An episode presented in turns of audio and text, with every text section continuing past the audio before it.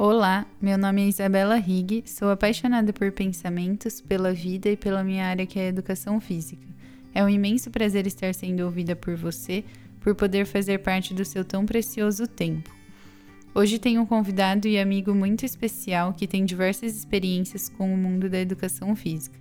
Ele me ajudará a discutir sobre esse tema que é muito relevante dentro da nossa área. Bom, então seja muito bem-vindo a esse espaço, Marcão. É uma honra estar aqui com você. Queria que você desse um oi para a galera, se apresentasse um pouquinho. Maravilha, Isaac, que ótimo. Oi, pessoal, meu nome é Marcos, todo mundo me chama de Marcão. É, sou formado em Educação Física na Unicamp e eu estou muito feliz pelo seu convite, Isa, de poder falar um pouquinho sobre esse assunto que é muito importante esclarecer, né? Essas questões de hipertrofia, de treino de força. Então, obrigado pelo convite já. Eu que agradeço por você ter aceitado e eu vou falar agora, então, o Marcão já deu um spoiler do nosso tema. Então, a gente vai falar sobre. Na verdade, é uma pergunta. A hipertrofia muscular é a consequência mais importante? Dentro do treinamento, dentro da movimentação. Então, para começar aí, a gente vai retomar um pouquinho do que aconteceu na história, porque muitas vezes tem muitas relações, igual eu já falei em outros episódios. Então, foi no Renascimento que a gente teve essa presente admiração e dedicação pela beleza do corpo, de cultuar mesmo o corpo com esculturas, estátuas, enfim. Então, contextualizando tudo isso para a gente entender o porquê que tem tanto esse culto ao corpo e porquê que a gente treina para ter um corpo, entre aspas, melhor, né? Então, as capacidades físicas, elas são definidas como todo atributo físico que a gente tem que seja treinável, então dentro de um organismo humano mesmo, ou seja, são as nossas qualidades físicas, são elas resistência, força, velocidade, agilidade, equilíbrio, flexibilidade e coordenação motora. E aí eu vou passar a bola para o Marcão, perguntando por que a hipertrofia não é colocada como uma capacidade física. Nossa, muito importante esclarecer isso, viu, Isa? É, a hipertrofia, gente, ela pode ser colocada como uma consequência do trabalho de uma capacidade.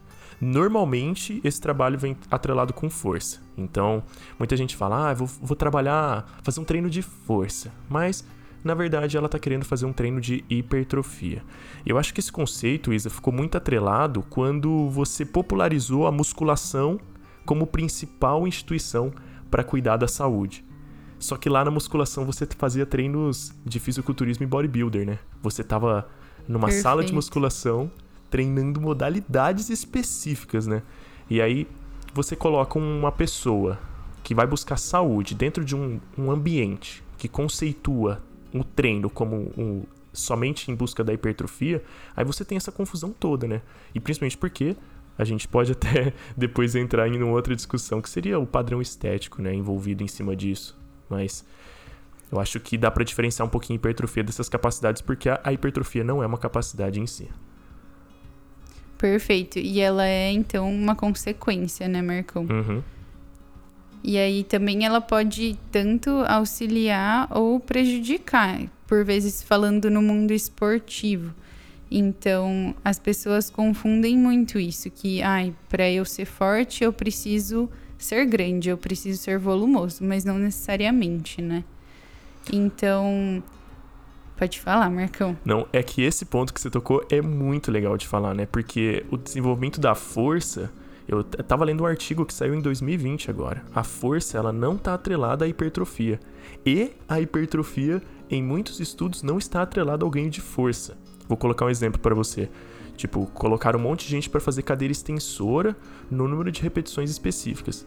Teve gente que ganhou força muscular, mas não teve hipertrofia do músculo do quadríceps.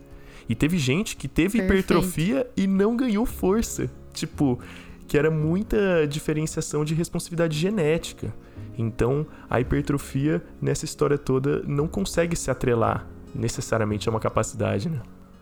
Perfeito. Então, se eu ouvir alguém na rua que é gigante, não necessariamente ele vai ter muita força. É isso, Marcão? Perfeito, é isso mesmo, exatamente. então, pra gente também começar a pensar e dissociar uma coisa da outra, né? E mudando um pouquinho de assunto, só para retomar, eu e o Marcão, a gente acredita muito na questão do corpo em movimento, né? Sendo de forma rica, experimentando novos exercícios, novos planos, né, para agregar nas diversas áreas da nossa vida e não só naquela tarefa também momentânea. Então eu queria que você também falasse bastante sobre essa parte de movimentação que eu sei que você manja muito, Marcão.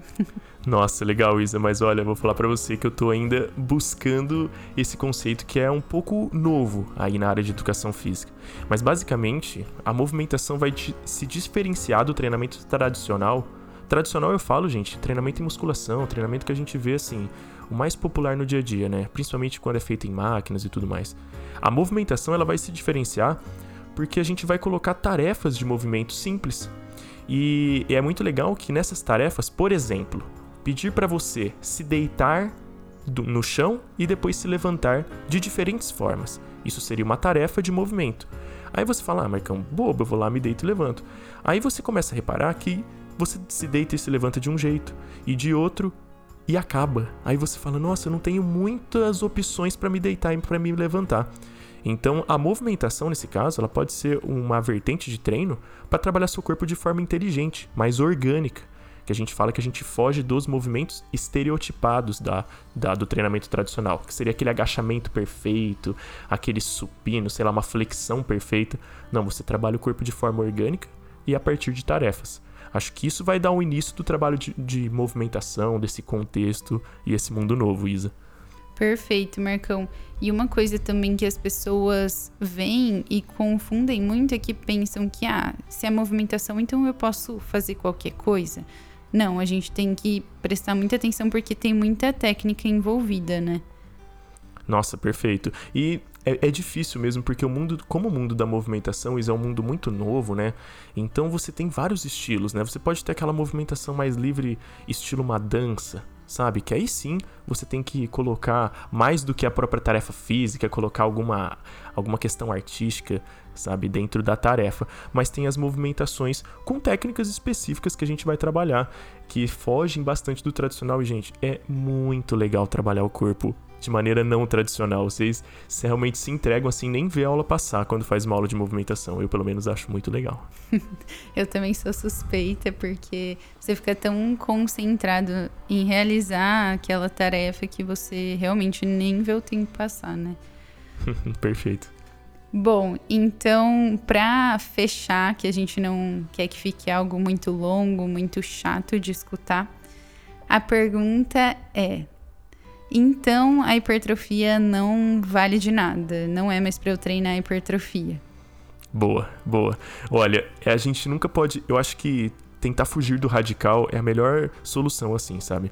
É, eu acredito muito no trabalho tradicional quando se trata em desenvolver capacidades específicas, né? Eu vou desenvolver força, eu pego protocolos de treino de força, coloco carga, trabalho com uma zona de repetições e treino a capacidade. E é isso aí pode me gerar hipertrofia mas eu tô pensando que eu tô trabalhando capacidades. Se eu quero gerar assim ganhos de potência, de velocidade, eu vou trabalhar a capacidade.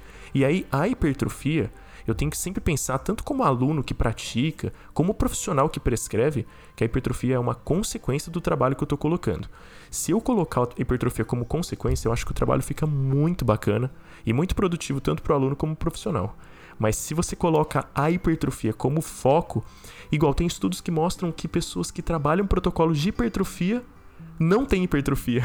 E tem pessoas que trabalham protocolos que são completamente longe da hipertrofia e hipertrofiam o músculo. Então é muito geneticamente dependente. Difícil de você colocar essa responsabilidade da hipertrofia para todo mundo. É mais fácil treinar capacidade e ter hipertrofia como consequência. Acho que eu iria nessa linha de trabalho, Isa. Perfeito, Marcão. Eu concordo totalmente até porque vai depender muito do cenário, né? Vai depender muito do que a pessoa busca, do que cada modalidade precisa. Então a gente não pode generalizar. Eu também não gosto de falar, ah, não treina isso, não treine para isso, porque vai depender muito de cada pessoa, de cada professor, de cada ideia de treinamento também. É, é só para a gente ampliar nosso pensamento e não achar que o treinamento só se resume a isso, porque tem uma ampla é um amplo mundo cheio de capacidades e habilidades que a gente pode desenvolver, para a gente não pensar só que o nosso corpo é o que está por fora, né, sendo visto de quem vê de fora, porque dentro dele tem uma riqueza gigantesca do que a gente pode fazer e se movimentar e ser, né, Marcão? Então acho que é isso. Nossa, é isso mesmo, sabe? E quanto mais você pratica, gente, olha, de maneira geral, mais assim você fica realmente envolvido nessa prática de atividade física, assim. É bem é bem bacana, é bem satisfatório para o corpo e para a mente, né? Perfeito, Marcão. Então, nosso recado de hoje é esse para vocês tentarem praticar coisas novas com o corpo, experimentarem mesmo. E se não gostar também tá tudo bem, façam aquilo que vocês gostem. Mas acho que o mais importante é não deixar o nosso corpo parado, sempre tentar dar função para ele, né? E então, para fechar, eu queria de coração mais uma vez agradecer a presença do Marcão, esse amigo incrível e profissional incrível também. E espero que você venha mais vezes, Marcão. Maravilha, Isa. Obrigado pelo convite, viu? Espero ser convidado mesmo, hein? Tô esperando. Valeu, pessoal que tá ouvindo também. Valeu, gente. Um beijo e até a próxima. Tchau.